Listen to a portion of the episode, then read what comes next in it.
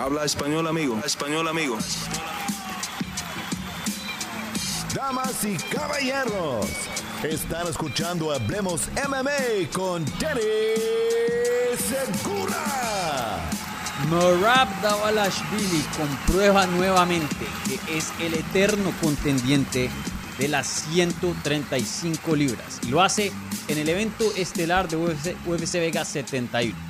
¿Qué tal a todos? Mi nombre es Dani Segura, yo soy periodista para MMA Junkie y bienvenidos al análisis, a la reacción de los resultados de UFC Las Vegas o como muchos lo conocen, UFC Vegas 71. Este sábado eh, hubo una gran cartelera. Eh, en papel no se veía tan buena, pero la verdad que las peleas sí estuvieron divertidas. Eh, fue una noche llena de acción, especialmente en la división de las 135 libras.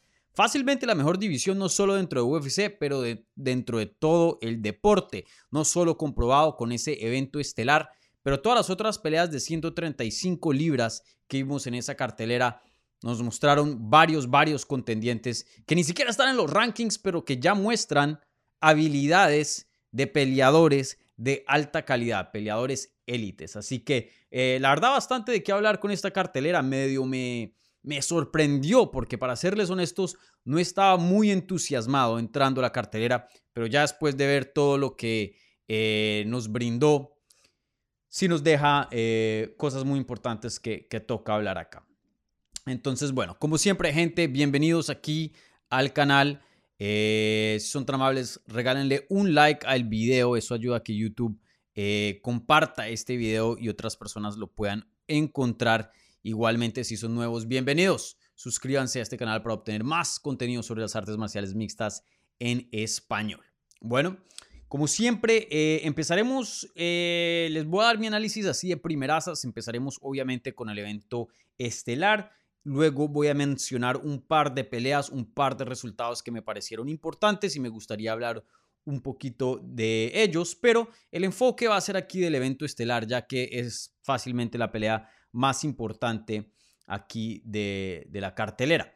Y luego ya a lo último pasaré a contestar sus preguntas acerca de esta cartelera, entonces por favor mantengan las, las preguntas perdón, enfocadas a UFC Vegas 71. No me pregunten de John Jones, de Conor McGregor, no. Enfoquémonos aquí en UFC eh, Vegas 71 y quedémonos en materia, ¿vale? Entonces, eh, bueno, bienvenidos nuevamente. Eh, usualmente no, no hago estos en vivos, estos análisis, estas reacciones inmediatamente después de un evento, usualmente al otro día, ya que estoy trabajando ahí en la página de inglés MMA Junkie, pero como trabajé anoche con Bellator, hoy me dieron la noche libre y, bueno, eh, puedo hacer este tipo de, videos, ¿vale? Ah, y les recuerdo, eh, bien puedan y, si quieren hacer una pregunta, pónganla ahí en el live chat. De esa manera, em, de esa manera, eh, ustedes pueden em, someter sus preguntas aquí para, para el programa, para el show, ¿vale? Como siempre, las preguntas que reciben prioridad, perdón, las preguntas que vienen vía el super chat reciben prioridad, pero no exclusividad. Mm. Entonces, empecemos. En el evento estelar de esta cartelera, Peter Yan, el ex campeón de UFC de las 135 libras, alguien que muchas personas pensaron que iba a ser dominante, iba a tener una era, iba a reinar sobre la edición de las 135 libras, pierde contra Merab Davalashvili. Y esa no es la sorpresa tan grande, porque sí sabíamos que Merab tenía un chance entrando a este combate. Pero la gran sorpresa es que Merab Davalashvili domina al ex campeón para ganar una decisión 50-45, literalmente ganando todos los rounds en las tres carteleras de los jueces. Em, no voy a decir que no se puede ganar más dominante, porque claro, pudo haber un knockdown y de pronto un round se lo dieron 10-8. Pero por lo general, esto es lo más dominante que podemos ver en una pelea élite. Por lo general, fuera de un knockdown, fuera de eh, una finalización. Y la verdad que no me lo esperaba, esto sí no me lo esperaba. Yo pensé que por lo menos así Peter Yan perdiera y claro, eso era una posibilidad. Por lo menos pensé que eh, iba a ser una pelea competitiva. Pero la verdad es que Merab Davalishvili no dejó respirar a Peter Yan y completamente em, lo sofocó. Fue, un desempeño donde no dejó respirar a Peter Yan y Peter Yan no pudo hacer nada. Y no es porque no quería, es porque cualquier cosa que le intentaba buscar una respuesta, ya Marab Dvalishvili le tenía otra pregunta. Es decir, le, quería responder algún puño, algún jab. Y cuando le iba a responder, Marab ya estaba en las piernas buscando el takedown. Iba a defender el takedown y Marab ya había parado y le había mandado un codo. Mejor dicho, hubo tanta pero tanta acción de parte de Marab Dvalishvili que Peter ya no supo qué hacer con, toda esa eh, acción. No supo, no supo. Eh, el, sistema quedó frito y no tuvo ninguna respuesta. No sé exactamente qué le habrán dicho en su esquina, pero la verdad es que eh, parecía que, que o sea, si ellos pelearan 10 veces, las 10 veces las gana Merab Dvalishvili y de esta forma. No hubo un round donde de pronto nos dio un look y bueno, esto le sirvió y esto lo otro, no. Fue una pelea completamente dominante de parte de Merab Davalashvili. Y, y, bueno, la verdad, vuelvo y lo digo, una grande sorpresa. Eh, no, no me esperaba este resultado para nada. No me lo esperaba. No de esta manera, porque ganó fácilmente. Y lo había dicho en Twitter, lo dije en inglés.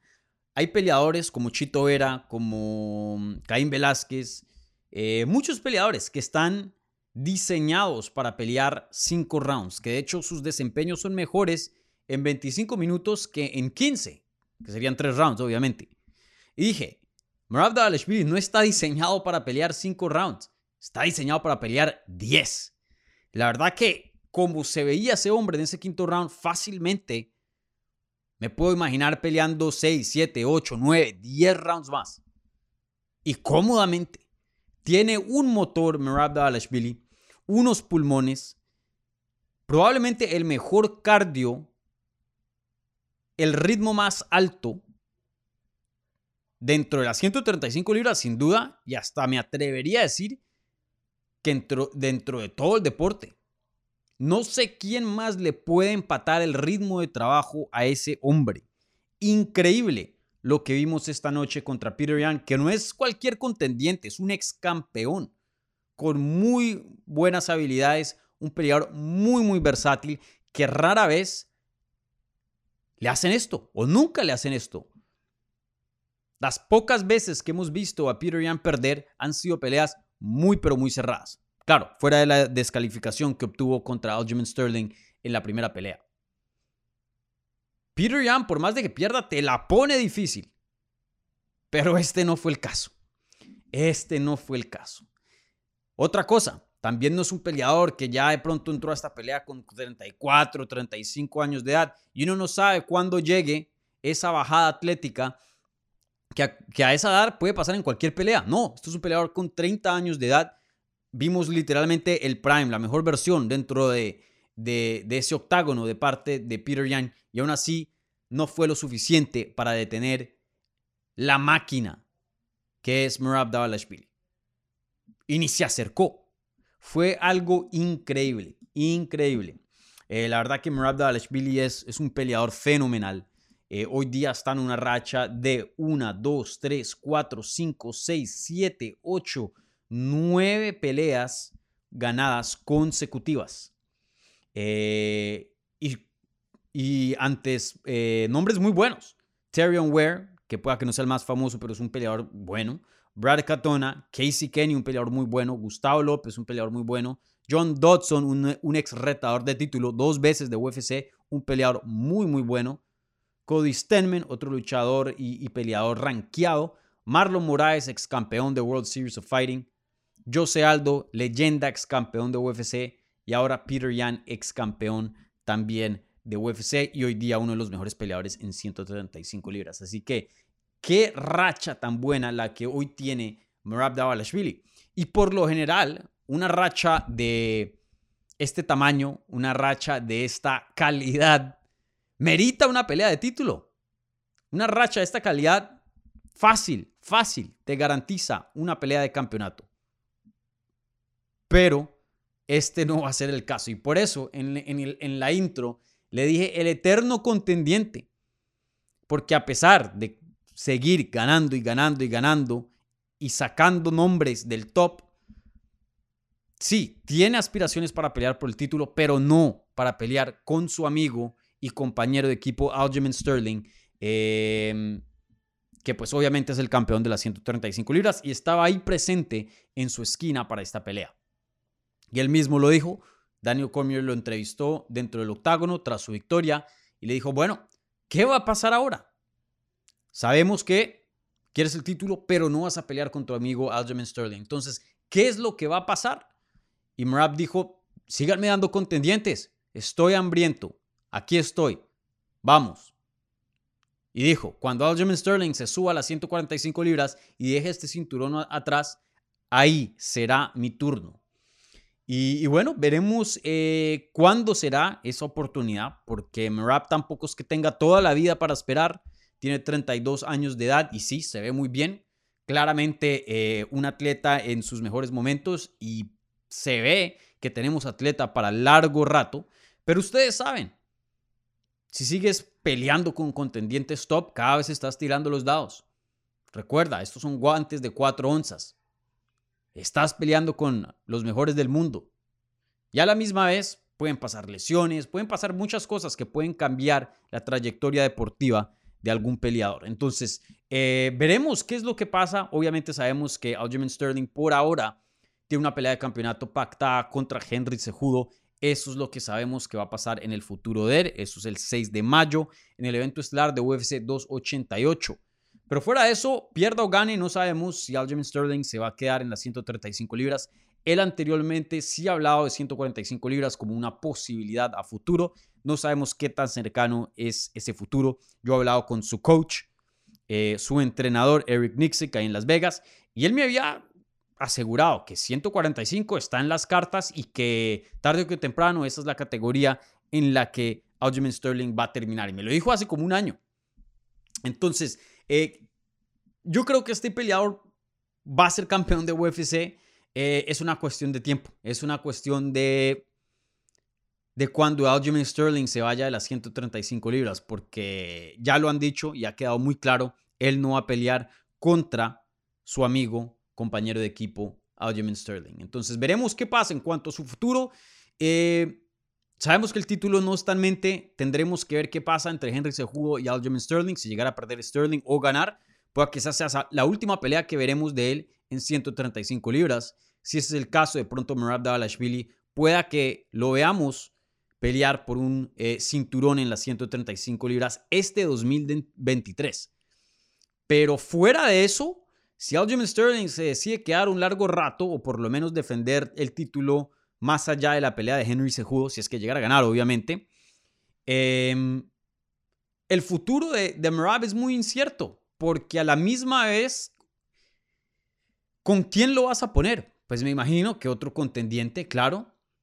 Pero esto es un mal negocio para UFC, porque estás construyendo un contendiente que no te va a retar por el título, pero sí te va a quitar gente en la división que pueda que rete por el título va a parar carreras, pero a la misma vez no va a continuar con el proceso natural de un contendiente, que es ganar peleas, ganar peleas y luego pelear por el campeonato. Porque recuerden, UFC, los matchmakers de UFC tienen un trabajo de conseguirle contendientes, contrincantes al campeón. Entonces, una espada de doble filo, porque claro, un peleador saso, excelente verlo en el octágono, lo que hace es de alto calibre, una maravilla pero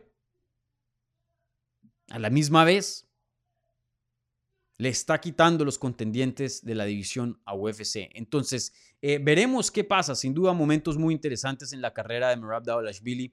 Em, yo sí creo que los días de Aljamain Sterling están contados y lo veremos en algún tiempo pelear por el título y probablemente ganar, porque la verdad que muy pocos peleadores han podido encontrar una respuesta, por lo menos en los recientes años, porque sí, ya, sí tiene derrotas en su récord, a, este problema que es Murad Davalashvili. Y yo me pregunto, ¿qué estilo, qué tipo de armas se necesitan para detener a alguien como este peleador? Porque tiene una quijada fenomenal, es fuerte, es ágil, un cardio y un ritmo de trabajo em, inigualable, es la palabra. Y a la misma vez, eh, que no sea el mejor striker, pero miren cómo le quedó el ojo a Peter Yan.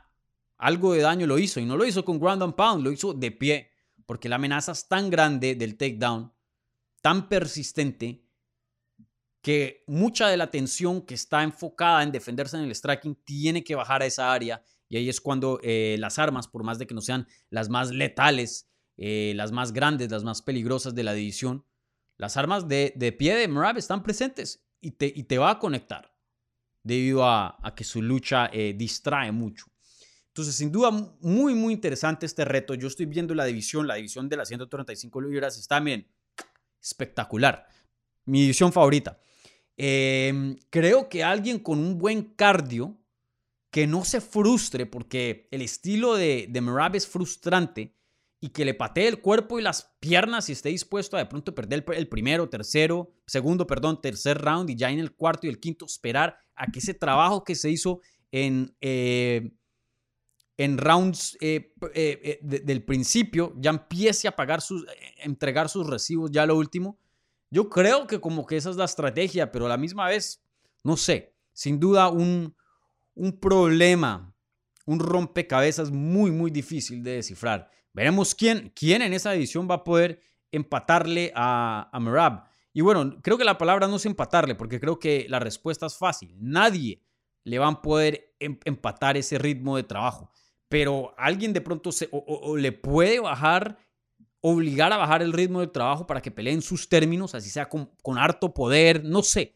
Tiene que haber ahí una amenaza, porque si no lo amenazas de pilas, te puedo noquear, Marab Dalashvili te va a ganar por trabajo. Porque sí, tú puedes que hagas una cosa bien, pero él hace 10 cosas, mientras tú haces una cosa bien. Y sí, puede que todas esas cosas no le sirvan, pero le sirven 3, 4, 5. Y simplemente te va a ganar la pelea porque hizo más. Un problema muy, muy interesante, vuelvo y repito, en las 135 libras. Entonces sí, el futuro un poco incierto, creo que todo va a depender de lo que haga Aljamain Sterling en cuanto a si se va a quedar o no en la división. Y eso está por verse. Eh, bueno, y en cuanto a Peter Yan, el otro lado, ¿qué puedo decir de este peleador? una racha muy, muy mala, pero racha engañosa, pero de todas maneras los resultados son los resultados. ¿Cierto? No creo que su trabajo, su empleo, su posición dentro de UFC esté en problemas, esté en riesgo. No, tampoco. Pero sí no es una racha buena. Tiene tres derrotas consecutivas y está 1 y 4 apenas en sus últimos 5 combates. Claro, la pelea contra Sean O'Malley, decisión dividida, súper cerrada. La segunda pelea contra Aljamain Sterling, decisión dividida, súper cerrada. Y la otra derrota que le sigue es descalificación contra Aljamain Sterling, una pelea que él mismo iba ganando. Entonces, la verdad que em, la, descalificación, y bueno, no, no debería ser entre comillas, porque sí fue eh, una decisión eh, legítima, obviamente que hizo algo súper ilegal ahí, pero no, esa pelea contra Aljamain Sterling, la, la primera, no se sintió como una derrota. La segunda contra Aljamain Sterling tampoco se sintió como una derrota, porque fácilmente puedes hacer un argumento para darle a él el puntaje en la pelea. Y lo mismo se puede decir contra Sean O'Malley. Tampoco se sintió como una derrota. Y sí, por más de que estaba 1 y 3, eh, perdón, 1 eh, y, y 3, sí, en sus últimos cuatro combates entrando a esta pelea contra Merab Dalashvili, todavía yo veía a Peter Young como un contendiente top, como alguien eh, contendiente al título, como alguien que está ahí nomás, a un pasito a ser el mejor del mundo, porque claramente lo comprobó en su pelea con, el campeón y para muchas personas le ganó. Pero esta vez sí cambió el vibe, la energía, el sentir del combate. Esto sí se sintió por primera vez como una derrota. Esta es la primera vez que yo veo a Peter Yan derrotado dentro de UFC. Sí, vuelvo y repito, los resultados dicen derrota, pero se veía otra cosa. Esta es la primera vez que alguien verdaderamente no ha dejado ninguna duda que es superior que Peter Yan. Y no me imaginé que esto iba a pasar, porque la verdad que, vuelvo y lo digo, y lo dije en la previa con Gaston Reino, eh, un peleador que entrando a la pelea de título contra Jose Aldo y después de haberlo ganado, de haberlo ganado esa pelea de campeonato, se pensaba que iba a reinar esa división por largo tiempo, pero claramente eso no es el caso y, aunque sigue siendo un peleador saso, uno de los mejores cinco del mundo, se ha convertido en eso, en un contendiente más de una división llena, llena de contendientes. Eh, claro, las cosas pueden cambiar, apenas tiene 30 años de edad, pero sin duda esto es lo más humano que se ha visto Peter Yan en, en las peleas. Y la primera vez que alguien verdaderamente eh, lo derrota, lo derrota. Se veía el rostro derrotado. Y bueno, el desempeño en sí habla de eso. Entonces, en cuanto a qué le sigue, le puede seguir a Peter Yan. De vuelta a la línea. Eh, creo que ya después de pelear con contendientes top eh, como pues Sterling, el campeón, o Mali, y en este caso ahora de Balashvili, y la gran parte de esas peleas, bueno, todas esas peleas las perdió, ya es tiempo de tomar dos o tres pasos atrás. Nada de un eh, contendiente top, creo que ya es tiempo de mirar a alguien del top 10, hasta de pronto darle una oportunidad a estos jovencitos que vienen en ascenso y quieren nombres grandes o necesitan de peleas grandes. Ya esa es la siguiente función en la que Peter Yan tiene que entrar. Porque, brother, ya te dieron chance de eventos estelares, ya te dieron chances de contendientes top. No puedes seguir en este ritmo en algún punto, como le está pasando a Justin Gage en las 155 libras, como le está pasando a, mm, a Oliveira, en algún punto tienes que mirar hacia abajo y pelear con los, los que vienen en ascenso. Entonces, ¿cuál puede ser algún nombre que tiene sentido? Eh, ahora mismo estoy viendo eh, a los rankings de UFC y, de pronto... Em, hmm, eso está interesante de pronto un, Chris Gutiérrez, de pronto un Peter Young contra Adrián Yáñez, sería buenísima. Em, no sé, hasta de pronto un. Un. Un Sang Yodong. Esas peleas creo que tienen sentido. Gente ya fuera del top 5. Em, creo que eso es lo que le sigue a, Peter Young. Pero veremos. Veremos.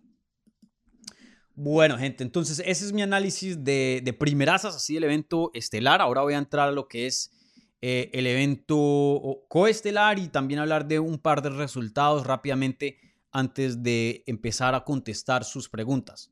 Entonces, eh, les recuerdo, si son tan amables, regálenle un like a este video y si son nuevos, bienvenidos, suscríbanse aquí al canal para obtener más contenido sobre las artes marciales mixtas en español, entrevistas previas, análisis de eventos, eh, podcast todos los miércoles por la mañana. Eh, mejor dicho, aquí hacemos de todo. Y, bueno, si quieren dar una pregunta al programa, someter una pregunta aquí a, esta, este análisis de UFC Vega 71, por favor, eh, recurran ahí al live chat para eso. Y, bueno, como siempre, las preguntas que vengan con un apoyo al canal vía el super chat reciben prioridad, pero no exclusividad. ¿Vale? Bueno.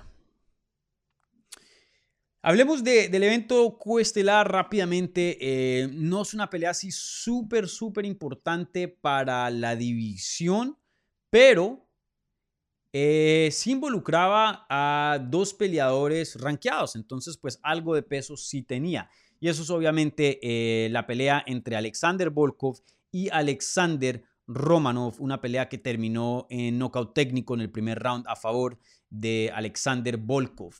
Y, bueno, yo me fui con Volkov, si no estoy mal en las predicciones, en los staff picks de INMMA Junkie en, inglés. Em, y, en la previa le había preguntado a, Gastón, brother, eh, sí, esta es una pelea medio importante, dos peleadores rankeados, pero si le ves futuro a alguno de estos en la división en cuanto a ser contendiente al título, llegar a retar por un título, inclusive ser campeón. Y creo que aquí la respuesta es no y sigue siendo no. Claro, cualquier cosa puede pasar. Yo he estado equivocado en el pasado. Em, los, peleadores pueden evolucionar entre peleas abismalmente, lo suficiente para cambiarle la opinión a uno. Pero por ahora, por lo que hemos visto, y hemos visto bastante, y ese es el problema, es que ya hemos visto bastante y no hemos visto un grado de evolución gigante. Eh, Volkov es un peleador que te va a estar dentro del top 10 se va a acercar al top 5, pero ya ser élite, élite no lo va a hacer. Y, o por lo menos a eso pinta. Y ya con 34 años de edad, no sé qué tanto pueda cambiar eh, de aquí en adelante. Eh, y creo que mucho de eso está fuera de su control, porque técnicamente es un peleador bueno, tiene buena defensa de takedowns, tiene una buena quijada, eh, tiene un striking muy bueno, muy preciso, de alto nivel, tiene un ground game bueno también, pero físicamente no es superdotado. No es el más potente de la división de poder físico, no tiene la pegada más dura, no es el peleador más ágil, no tiene el mejor cardio, no es el peleador más veloz. Y ya para estar en el top 5, para estar con alguien así súper élite o, estar entre los mejores 5 del mundo, tienes que tener algo acompañado a la técnica. No solo técnica. Entonces, eh, veremos, veremos. Claro, vuelvo y lo digo, las cosas pueden cambiar, pero por ahora creo que ese es el lugar de Volkov, un gatekeeper muy bueno. Si le ganas, eres élite, si no, pues no. Eh, veremos, veremos. Y en cuanto a, Romanov, tiene un problema gigante, es el cardio. Es un peleador que si la pelea medio se le llega a poner peluda, medio complicada, hasta ahí llegó. Hasta ahí llegó. Un peleador que eh, es bueno en uno o dos minutos y ya después de eso, si las cosas no le funcionaron, hasta ahí le llega la pelea. Entonces no sé qué tanto futuro. Y, pesó hartísimo, estaba bien gordo, 264.5 libras el viernes en el pesaje y, no es que se veía muy musculoso. Entonces, eh, creo que hay una gran parte que depende de, su responsabilidad, de qué tanto em, está dispuesto a sacrificar, qué tanto está entrenando, porque sin duda creo que, eh, y lo digo justamente, no lo digo aquí para, para ser bien crítico, lo que sea, pero justa, eh, justamente creo que se, puede, se puede cuestionar esa parte de, de su carrera. Bueno, rápidamente otro resultado que em, quiero repasar es em, la pelea antes del evento coestelar, que hace unos Fight Nights atrás estaba supuesta a ser el evento estelar. Estoy hablando de una pelea entre Nikita Krivlov y Ryan Span. Nikita Krivlov consigue la sumisión en el primer asalto, eh, un eh, triangle choke, una llave de, triángulo. Em, se los había dicho, se los había dicho en el análisis que, bueno, no me acuerdo si había hecho un análisis para esa cartelera en específico, pero creo que en algún episodio de Hablemos Live sí les había analizado esa pelea. Y, sí, creo que Ryan Span eh, naturalmente tiene muchas habilidades, buena pegada, buen atleta, pero Krivlov era el oponente con mejor técnica, eh, más pulido. Y creo que eso lo vimos eh, en el grappling, lo vimos en el striking, en el striking. Krivlov sin duda aquí el, el mejor oponente. y en los rankings de esa edición de las 205 libras, eh, Krivlov está justo posicionado como número 6, creo que va a subir a 5, pasa Anthony Smith, pueda, em, y hasta de pronto a Rakic. Krivlov sí es un peleador interesante porque no estoy dispuesto a decir que va a ser campeón o que no va a retar por un título, pero tampoco como en el evento coestelar estoy seguro de decir que no. Creo que ahí él con 31 años de edad y con lo que hemos visto, pueda que haya algo ahí de material para, para más. Pueda. Vuelvo, digo, no, no, estoy dispuesto a decir que sí todavía, pero tampoco que no. Porque de lo que hemos visto, hay veces que se ve muy, muy bien. Y uno dice, este pueda que llegue a retar por un título, pero hay veces que no. Y, ahora mismo, pues esta es la mejor racha en la que he estado, si no estoy mal, eh, bueno, anteriormente, hace muchos años, en el 2015 y 14, eh, tuvo una muy buena racha dentro de UFC. Pero en cuanto a recientes años, esto es lo mejor que se ha visto. Knockout contra Alexander Gustafsson, ex retador de título eh, a principios de, en julio, perdón, del año pasado. Luego en octubre una decisión sobre Volkan Ozdemir, otro retador de título, y ahora a Ryan Span, que venía en ascenso. Tres victorias consecutivas en las 205 libras no es nada mal. Una cuarta, mm, pueda que lo acerque a un título. Entonces, obviamente, mucho depende contra quién lo pongan. Pero sí es un peleador interesante. Veremos, veremos cómo le va. Y, tiene muchas habilidades de pie y en el suelo. Entonces, eh, un peleador interesante en esa división. Bueno, em, rápidamente quiero repasar también otros resultados antes de entrar a sus preguntas. Eh, Y son varios resultados que vimos en las 135 libras. Y les había dicho en la previa que esta cartelera tenía algo, em, tenía algo cool, tenía algo cool, eh, que es un tema, el tema de las 135 libras. Hemos visto en el pasado que a veces UFC spamea y como sería en, en Spanglish y, ponen a veces eh, muchas peleas de una categoría específicamente en una cartelera y no sé, y eso a veces se presta para una em, dinámica interesante, una dinámica interesante.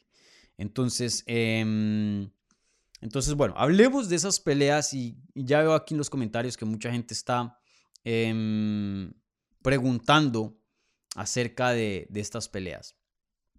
Pero bueno, la primera, Jonathan Martínez derrota a Said Nurmagomedov vía decisión unánime, 29-28, 29-28 y 29-28. Yo de hecho juzgué esta pelea a favor de Nurmagomedov 29-28. Eh, pensé que el primer round lo ganó Em, claramente, em, el segundo round lo gana Jonathan. Y el tercer round me, me, pareció que lo gana eh, Nurmagomedov, porque le tomó la espalda y, tuvo buenos momentos ahí, pero muy, muy cerrado. Em, creo que un 30-27 para cualquiera de estos dos peleadores hubiera sido una cartelera terrible. No sé si ustedes vieron un 30-27 para cualquier peleador. Em, pero creo que un 29-28 a favor de Jonathan Martínez está bien. Y lo había dicho, por más de que no esté de acuerdo y así no juzgue la pelea, me parece que Jonathan Martínez hay un caso para ver ese combate y decir, sí, él ganó 29-28. Entonces, este puntaje no, no, no me molesta mucho. Y creo que si hubiéramos visto esta pelea a cinco asaltos, me siento con mucha eh, comodidad y mucha confianza de decir que Jonathan Martínez eh, gana ese combate. La verdad que eh, Nurmagomedov se veía muy, muy desgastado. Jonathan Martínez estaba haciendo esto en la pelea, trayectoria para arriba, y Said completamente lo opuesto, para abajo. Y, y sí, una pelea fenomenal. Eh, no sé si han anunciado ahora los, los bonos de la noche, pero probablemente el mejor combate de, de esa noche, una pelea muy, muy buena. Jonathan Martínez del Salvador se ha pasado por aquí en el canal anteriormente. Eh, un peleador que yo lo había llamado eh, The Dark Horse o el caballo negro, un peleador bajo el radar, pero la verdad que un peleador muy, muy bueno, hoy día con cinco victorias consecutivas, una racha muy, muy buena, y le ganan hombres de calidad. A Alejandro, el Diablito Pérez, a Vince Morales, a Cobb Swanson, que lo destruye con patadas, y ahora a Nurmagomedov, que es un peleador que está rankeado. No sé si después de que le hagan actualización a los rankings se quede ahora por fuera porque es una división muy competitiva, pero sin duda un peleador que pues eh, cuando pelearon estaba rankeado. Entonces yo creo que ya es hora que Jonathan Martínez entre a los rankings, eh, se lo merece, 5 y 0, buenos nombres, y ya es hora que le llegue otra, no voy a decir una pelea grande porque ha tenido peleas grandes, la de Cobb Swanson es una pelea grande, pero que le llegue otra pelea grande. Eh, y, que tenga más valor, más peso en la división. Eh, esa división de 135 libras, vuelvo y digo, es espectacular, una división, pero división fenomenal. Entonces, no sé, de pronto un, em, un Ricky Simón, de pronto un Pedro Muñoz, la de Pedro Muñoz de hecho sería muy buena. Eh,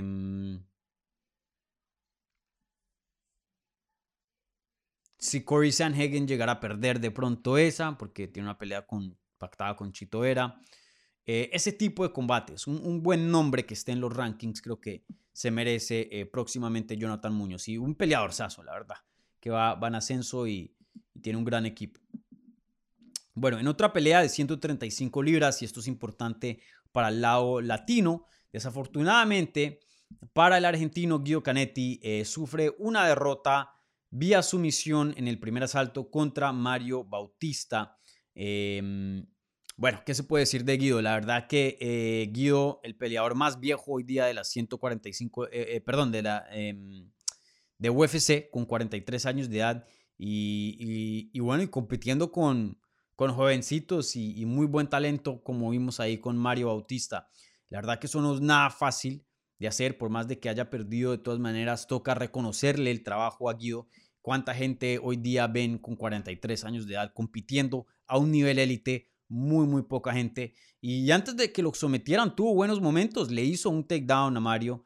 Em, conectó con, algo, con buenas patadas, como ya sabemos. Eh, sí, creo que Guido, pues, em, le va a costar entrar a los rankings. Creo que si su talento estuviera en otra división, hasta de pronto veríamos lo suficiente para que llegue a ser un peleador rankeado de pronto. Pero en 135 sí lo veo complicado, ya que, pues, miren, Mario Bautista, Jonathan eh, Martínez ni siquiera estaban eh, rankeados. Y miren el talento que tienen esos, esos muchachos. Hay mucho peleador joven, mucho peleador hambriento. Y hoy día con 43 años de edad, em, pues es difícil. Pero por más de que em,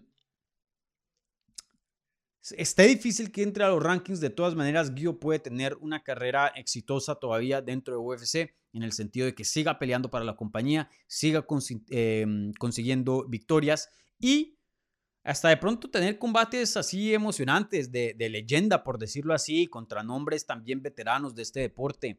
Em, ahora no se me viene así nombres en mente, pero eh, de pronto en, su tiempo, cuando Eddie, Eddie Wineland estaba peleando, alguien como, como Eddie Wineland, eh, o, incluso el, el, mismo Cobb Swanson, o gente así que de pronto esté fuera de los rankings, que tenga buen nombre, que esté em, dispuesto a dar un excelente combate, porque eso sí, pierdo, gane, Guido sale a matar y, te da un buen desempeño, una pelea emocionante.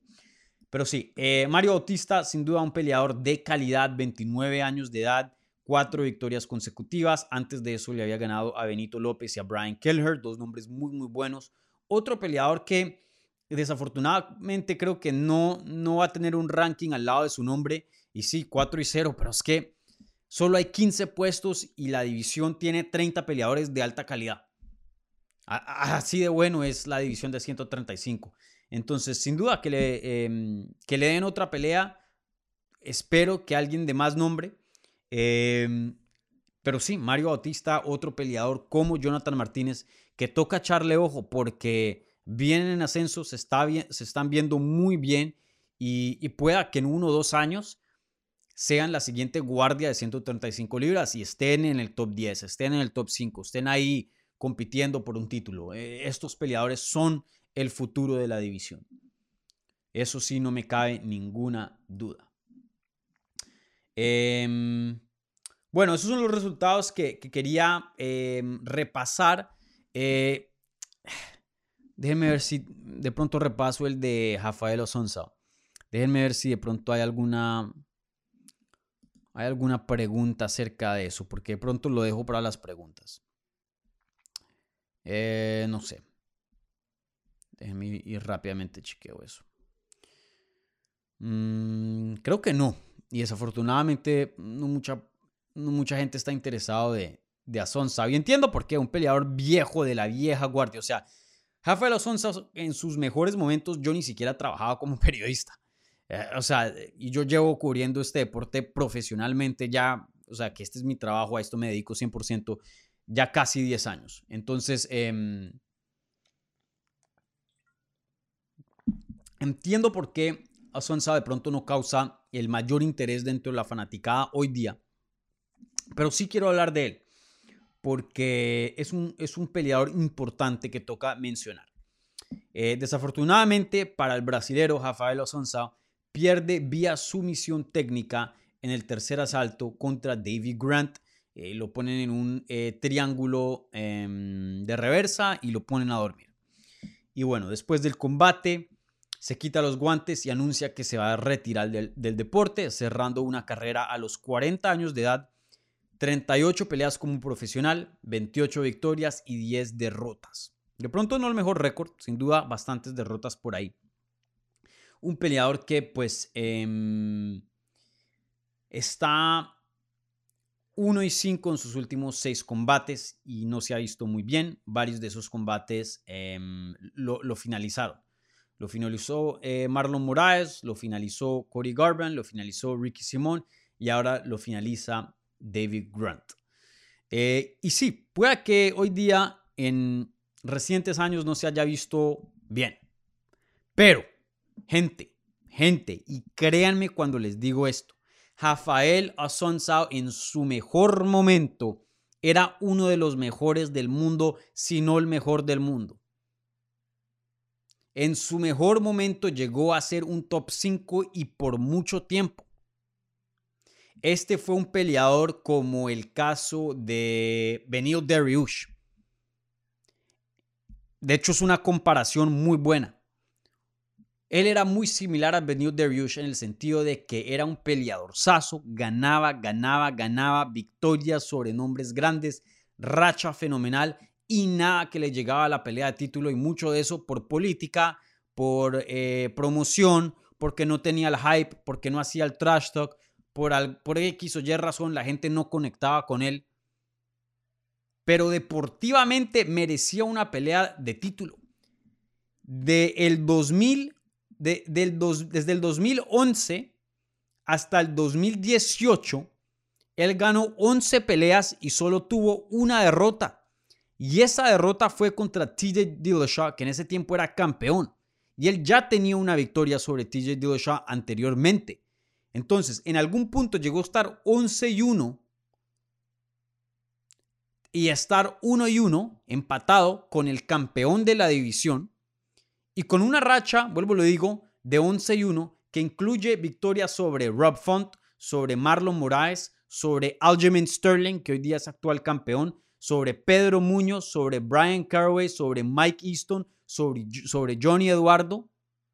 Y aún así, le pasaron por encima y no le dieron la oportunidad de pelear por, el título. ¿Y qué pasó? Se puso viejo mientras más pasaban los años y los años. Vuelvo, le digo, una racha que empezó del 2011 y terminó en el 2018. Se puso viejo con la edad, que eso es normal para cualquier peleador.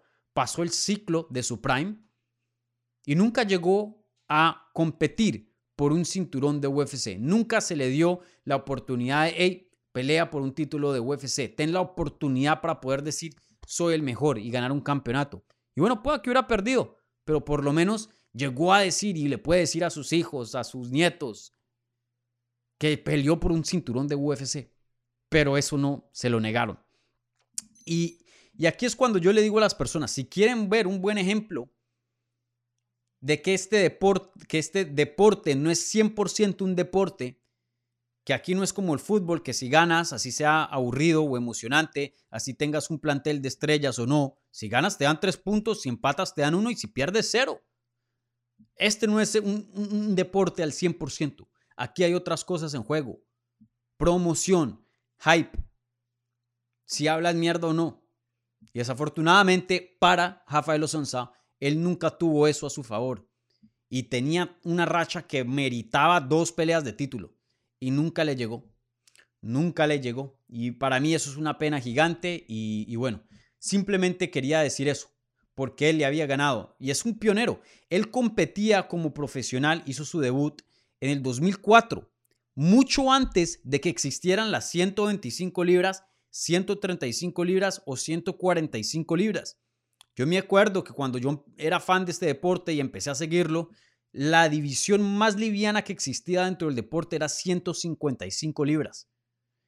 Entonces, él, siendo uno de 135, le tocó competir en 155 siendo mucho más pequeño que otros peleadores. Él fue el primer peleador en derrotar a Jorge Masvidal en el 2005.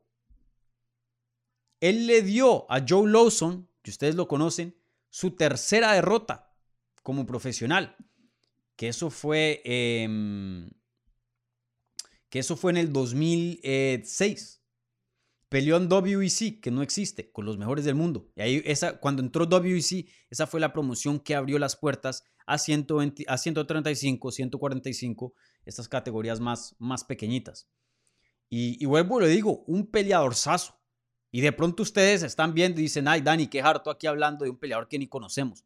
Pero qué pena, eh, a mí me toca darle su respeto y sus aplausos a Rafael Osonza y reconocer de que a él lo jodieron, de que a él lo jodieron porque era un peleador que se merecía una pelea de título y, se lo saltaron porque no, no vendía. Y, bueno, esas son eh, a veces las, tristes cosas que se ven en este deporte. Y cierra una carrera eh, muy, muy buena. Ganó, peleó contra nombres muy, muy buenos y la mayoría de veces ganó Así que eh, felicidades a Rafael Osonza por una gran carrera y, bueno, espero que, esté muy feliz con, con lo que hizo y, su retiro, a pesar de, que nunca eh, llegó a pelear por un cinturón de UFC. Bueno, gente, eh, ahora sí voy a abrir el suelo. Voy a abrir aquí em, el live chat para que ustedes pongan sus preguntas. Y, bueno, se las voy a contestar de, lo mejor que yo pueda. Voy ya a 45 minutos en vivo. Me voy a llegar hasta la hora, de pronto un chin más. Entonces eh, les dejo ahí unos 15 o 20 minutos contestando sus preguntas, ¿vale? Eh, como siempre, si quieren hacer una pregunta, pónganla ahí en el live chat. las preguntas que vengan con una prioridad. Una prioridad, men. Hoy no puedo hablar. Las preguntas que vengan con un apoyo, con una donación al canal reciben prioridad, pero no exclusividad.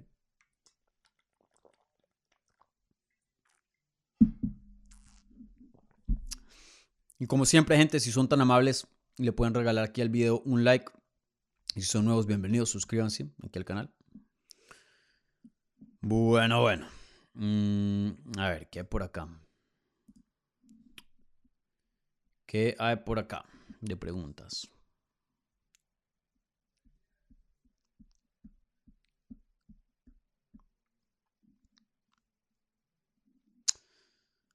Lionel Antonio, eh, ¿qué te pareció Martínez contra Numargomedov? una pelea muy, muy buena. Eh, algo que quiero decir, porque hablé mucho de Martínez y, aprovecho esta pregunta para hablar de Nurmagomedov. Un peleador que técnicamente es un problema gigante.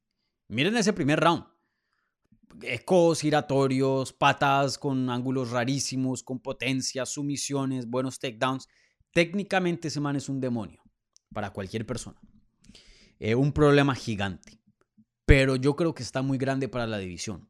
Se ve que su cuerpo, que su, su estructura pide más. Como Conor McGregor cuando peleaba en la 145, que se le veía una estructura una talla de uno de 155, pero de milagros podía hacer el corte a 145 y lo hacía. Creo que este es el caso con Said Nurmagomedov. Él es muy, muy bueno, pero esos cortes creo que lo están matando, porque en ese primer round es un problema gigante, pero ya en el segundo y el tercero es otro peleador, otro peleador. Y no es porque no sea rudo, no es porque no tenga buen aguante, es porque se le, se le va el tanque.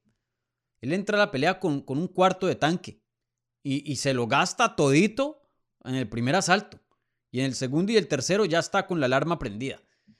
Y, claramente eso le funciona con peleadores que no son muy buenos o que son decentes por lo menos, porque los sacas así, rapidito. Pero cuando te enfrentas con alguien con el calibre que tiene aquí Jonathan Martínez, que es un calibre muy alto y muy bueno, y un peleador con mucha hambre, que no se va a rendir así como así, y que te va a aguantar un, primer asalto bien duro, te va a traer muchos, pero muchos problemas en el segundo y el tercero. Y olvídense de un evento estelar. Y olvídense de una pelea de campeonato que son cinco asaltos. Para mí, Nurmagomedov tiene que subir de categoría, subir un chin de pesito y pelear en las 145 libras porque la talla se, ve que, pertenece a esa cartelera, pero de milagro, vuelvo y lo digo, puede llegar a las 135 libras. Eh, déjenme ver rápidamente el récord de él. Y lo loco es que él llegó a pelear en 125 libras. Pero para mí necesita subir una más. Porque tiene unos problemas de cardio, pero brutales. Brutales. Así, no, así con ese cardio no va a llegar a ningún lado. Eh, de eso se los aseguro. No va a llegar a ningún lado. Bruno Enzo dice, eh, Dani, Jonathan Martínez es legit, se merece una pelea eh, en el top 10, sin duda, sin duda. Jonathan Martínez, vuelvo digo, por más de que yo no juzgue la pelea para él, tiene un mérito para haberla ganado. Y, claro, la ganó y oficialmente y, y 5 y 0, 5 y 0 y y se merece una pelea importante y se merece ya el martes, cuando hagan actualización a los rankings, tener un número al lado de su nombre. Bien, pero bien merecido.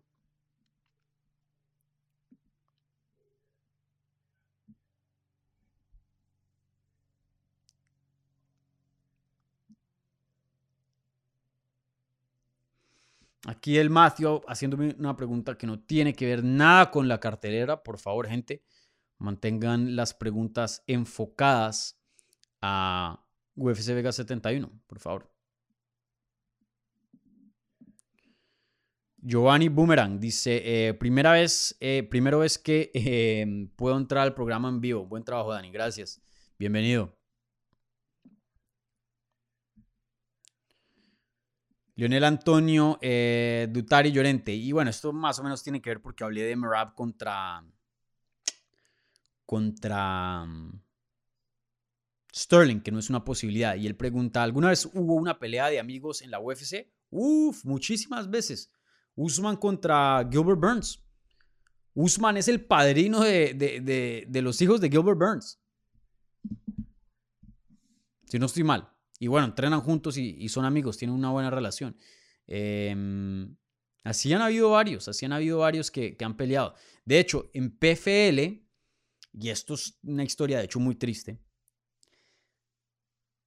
Bueno, esta historia la guardo para otro día porque me parece que, de pronto merita su propio video. Pero hasta han habido peores casos de hermanos peleándose.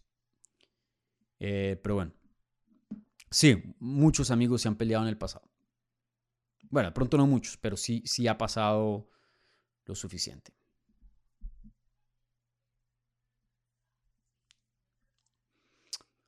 Mm, ¿Qué otras preguntas hay por acá? Bueno, creo que aquí hay algo ya del super chat, si no estoy mal. Déjenme cercioro. Sí, señores. Aquí es a Guzmán. Dice, para Hachiko. Muchas gracias, eh, señorita Guzmán. Que Hachiko, de hecho, está por acá o no. No, creo que está fuera de, la oficina. Pero muchas gracias, muchas gracias. Bueno, bueno. Eh, ¿Qué otras preguntas hay por acá?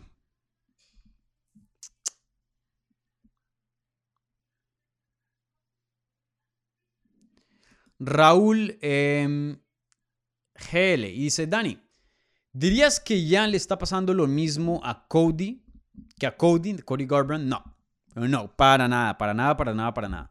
Completamente diferente. Em, sí, los dos llegaron a ser campeones y después de su ganar el título, em, las carreras no le fueron como mucha gente pensaba. En ese sentido, sí, que ganaron el título, prometían bastante y de ahí una mano de derrotas. Pero hay una diferencia muy grande. Em,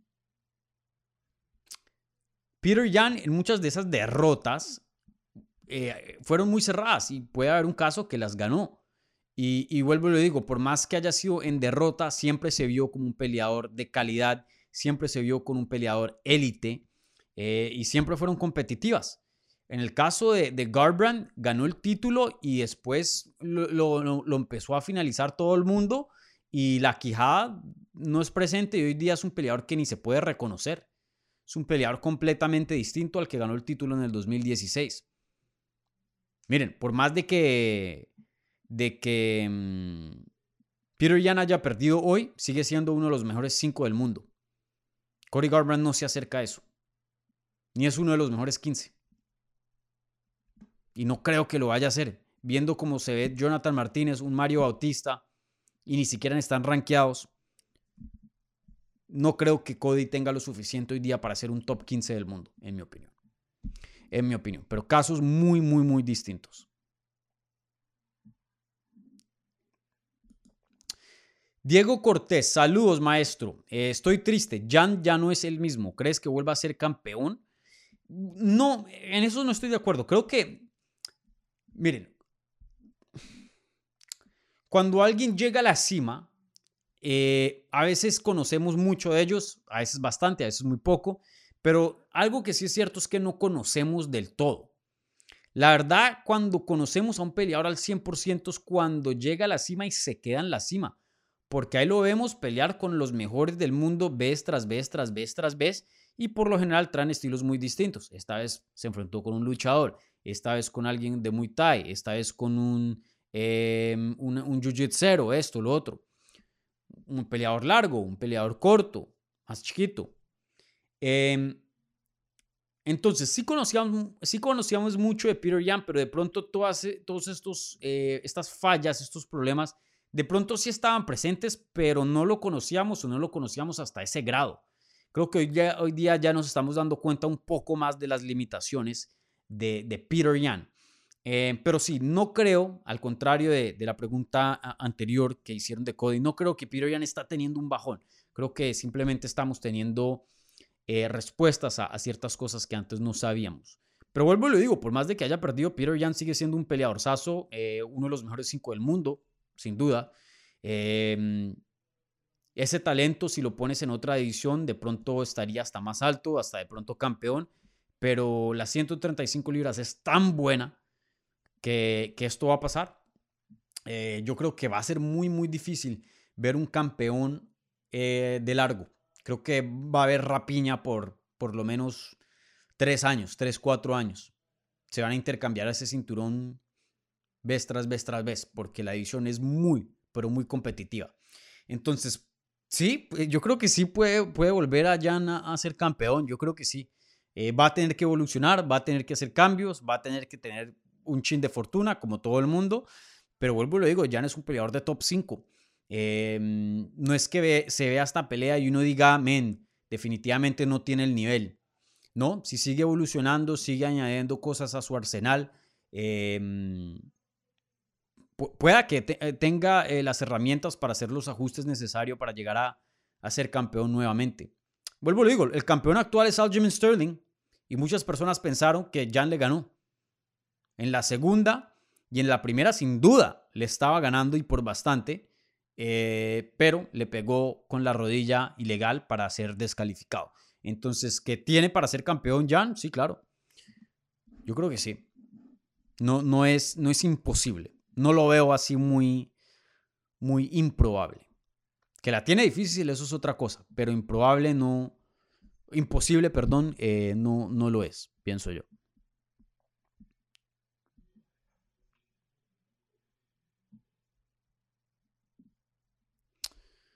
Eh, ¿Qué otras preguntas hay por acá?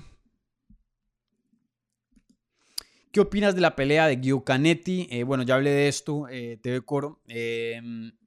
Pero sí, no, sé qué más puedo añadir de eso. Creo que, miren, Guido es un peleador que tiene una mente y un, y un querer y un hambre. Em, ¿Y qué más puedo sí, y un fuego que muy pocos peleadores lo tienen.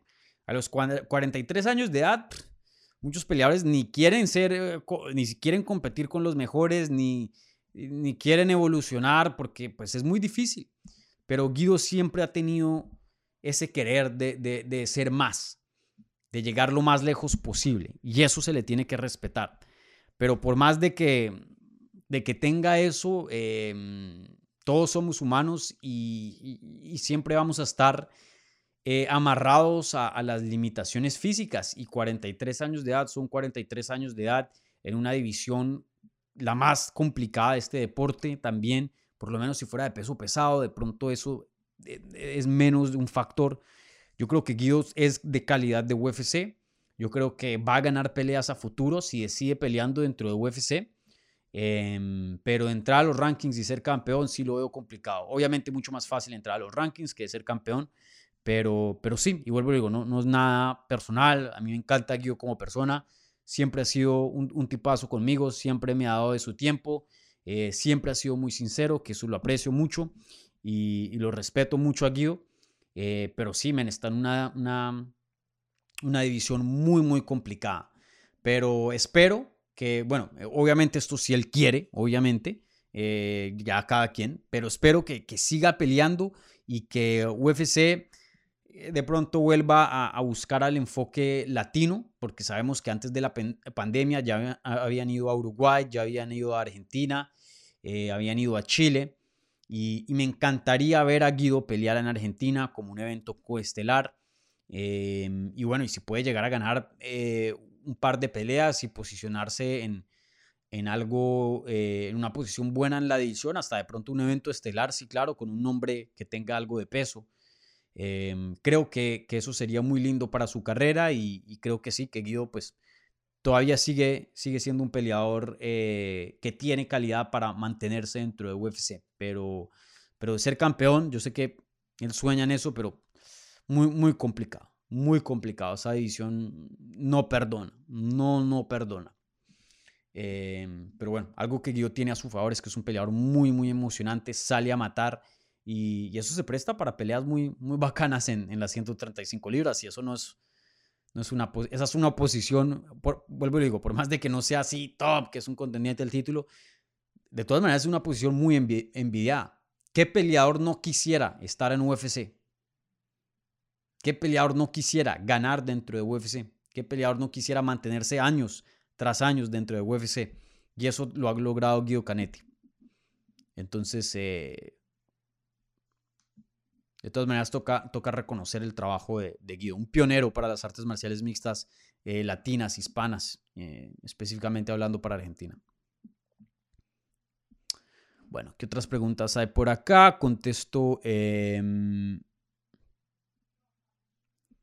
contesto una o dos más y, y cierro programa.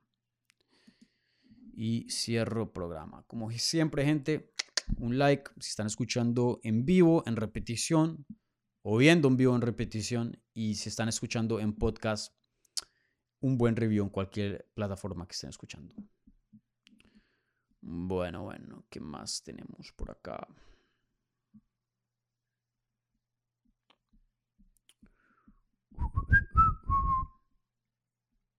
Me encantan estas carteleras para que sepan.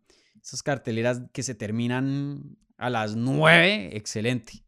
Eso de quedarse uno hasta las 12 o 1 de la mañana, men, pesado, pesado.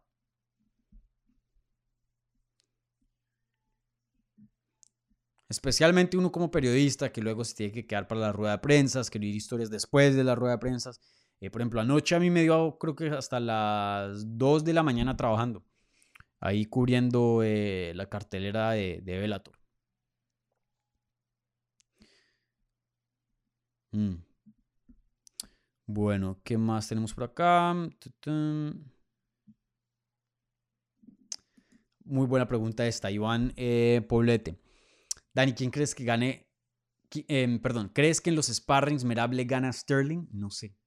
Y eso me estaba preguntando después de la pelea. No sé, no sé.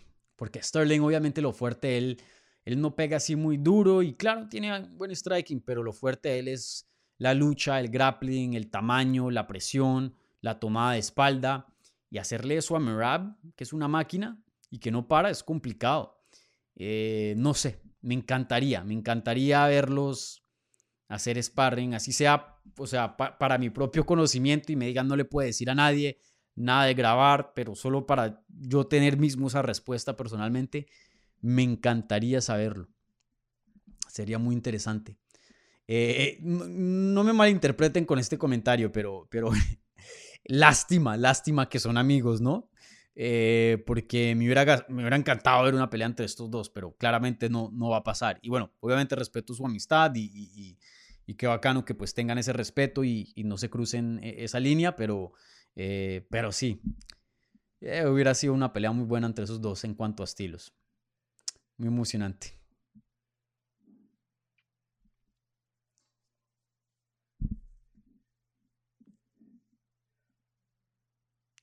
Aquí el Matthew dice, eh, disculpa, una disculpa por la pregunta fuera de lugar. Espero que igual el miércoles podamos hablar de eso. Saludos, Dani. Eh, el Matthew, sí, mira, no, no quiero... Em, no quiero sonar em, grosero, pero sí me, me, gusta mantenerme enfocado eh, en materia porque a veces luego ya se vuelve como un revoltijo de cosas. Entonces la gente pues que ve esto dice, ah, quiero ver un análisis de UFC Vegas 71 porque ese es el título, pero luego ya hay John Jones, ya entonces, mm, prefiero guardar eso para, para el show de los miércoles, como mencionas ahí, eh, Hablemos Live, que sería el episodio 53, este miércoles a las 9 de la mañana. Em, sí, eh, ahí sí es un revoltijo de, de todo. Entonces, eh, pon esa pregunta en la pestaña de la comunidad, yo me voy a acordar y me cercioro de, de que sea una de las primeras que conteste. Bueno, muchas gracias por tu apoyo y, y, y bueno, por tu like, por tu donación y por tu apoyo aquí en el canal. Lo aprecio mucho. Sí, Guzmán dice, eh, Dani, apuestas en UFC, perdí 200 dólares hoy sobre Jan, Said y Jan. Eh, no, yo no apuesto, no sería ético de mi parte apostar como, como periodista. Eh, por más de que de pronto eso no pueda yo poner eso aparte y, y que no sea un factor en cuanto a, a, cómo juzgo una pelea, qué puntaje le doy, etcétera, etcétera.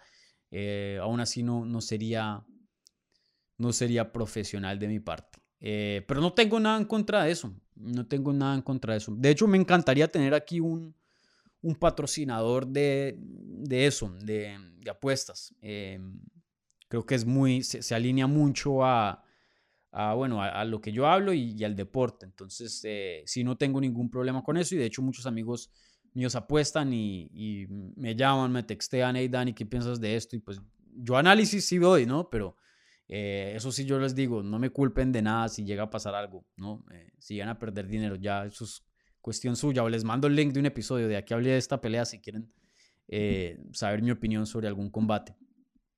Pero sí, yo, yo, yo no apuesto. Bueno, bueno, gente, con eso aquí voy a cerrar el programa. Creo que cubrimos todo lo más importante. una cartelera que me sorprendió un poco porque entrando a la cartelera pues el, evento estelar, les había dicho, estaba súper entusiasmado. La pelea de Guido eh, quería verla. Y, una que otra pelea, la de Martínez y Nurmagomedov, también me interesaba. Pero fuera de eso, no.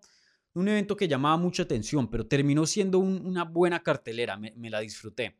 Entonces, eh, sí, a veces estas cosas pasan, ¿no? Pero, pero bueno, eh, gente, entonces, como siempre, muchas gracias por sus sintonías. son tan amables regálenle un like a este video. Si están escuchando en audio, por favor, un buen review en cualquier plataforma que estén escuchando. Muchas gracias a toda la gente que se sintonizó en vivo, que dio ahí una pregunta, que dio un comentario, toda la gente del super chat. Muchas, muchas gracias. Eh, nos vemos el miércoles en vivo eh, a las 9 de la mañana. Un nuevo episodio de Hablemos Live. Y bueno, antes de eso creo que les voy a tener un par de videos de contenido, pero no en vivo. Y, bueno, esténse al tanto a un cambio grande, unas buenas noticias eh, que va a venir al canal. Creo que muchos de ustedes van a disfrutar de un cambio que, que se vendrá. Eh, vamos aquí a hacer unas cosas muy, muy bacanas. Creo que eso lo verán en las próximas dos semanas. Entonces, eh, allá al, al tantos. Bueno, entonces, bueno, un abrazo gigante. Muchas, muchas gracias nuevamente y bueno, cuídense. Nos vemos. Chao.